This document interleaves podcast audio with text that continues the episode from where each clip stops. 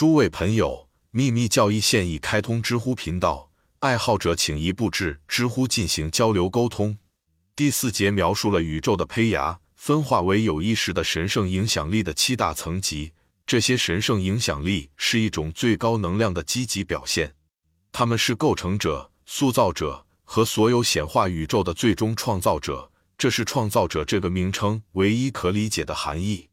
他们影响并指引它。他们是高智慧生物，调整和控制演化，在其自身体现着唯一法则，我们称之为的自然法则的那些表现。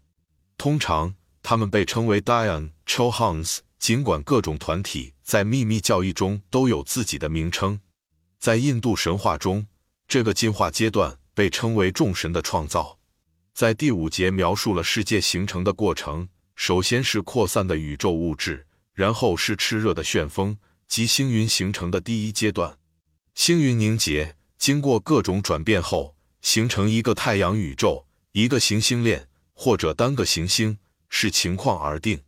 第六节展示了世界形成的后续阶段，将这样一个世界的演变带入第四个伟大时期，对应于我们现在生活的时期。第七节延续了历史，追溯生命的起源，直至人类的出现，从而结束了秘密教义第一册。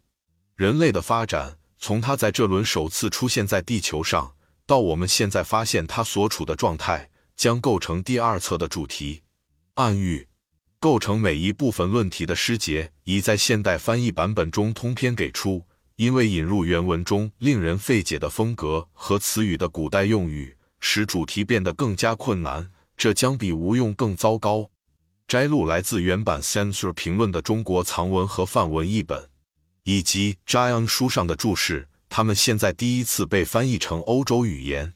几乎没有必要说明。这里只给出了七节的一部分。如果完整出版它们，除了少数高级神秘学家玄虚术士之外，其他人都无法理解。也没有必要向读者保证，与大多数世俗者一样，作家或者更确切地说，谦逊的记录者不理解那些被禁止的段落。为了方便阅读，也为避免频繁地给出脚注，人们认为最好是将文本和注释混合在一起，在无法避免的情况下，使用梵语和藏语的专有名称，而不是给出原文名称。由于多数所述术语都是公认的同义词，前者只在大师和他的弟子或门徒之间使用，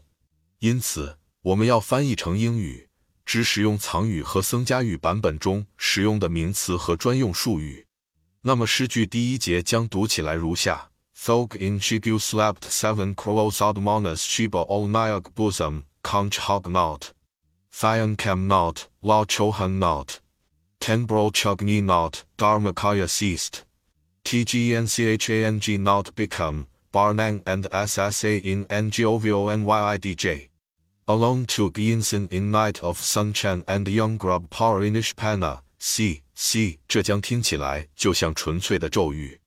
因为这本书是为神秘学研究者写的，而不是为了语言学家的利益。只要有可能，我们就尽量避免使用这些外来术语，只留下无法翻译的术语，除非解释其含义，否则无法理解会被留下来。但是所有这些术语都以他们的范文形式呈现，无需提醒读者。但所有这些术语都是以梵语形式呈现的，不用提醒读者。在几乎每一种情况下，都是后期语言的晚期发展，并且属于第五根种族。如现在所知，亚特兰蒂斯人不讲梵语，后摩诃婆罗坦时期印度体系中使用的大多数哲学术语都没有在吠陀经中找到。他们也不会出现在最初的小节中，而只是他们的对应词。读者并非是神智学家，如果他愿意的话，他会再次被要求把接下来的一切视为童话故事，充其量只是梦想家尚未证实的推测之一。最坏的情况，作为过去、现在和未来许多科学假设的补充假设，一些假设已经迸发，另一些还在继续沉寂留置。在任何意义上。它都不比许多所谓的科学理论更糟糕。而且在任何情况下它都更具哲理性和可能性。鉴于所需的大量评论和解释角注的引用以通常的方式给出而要评论的句子用数字标记。附加的问题将在第二部分的象征主义章节以及第三部分中找到这些通常比正文具有更丰富的信息。下面我们就开始秘密教义的主要内容之旅。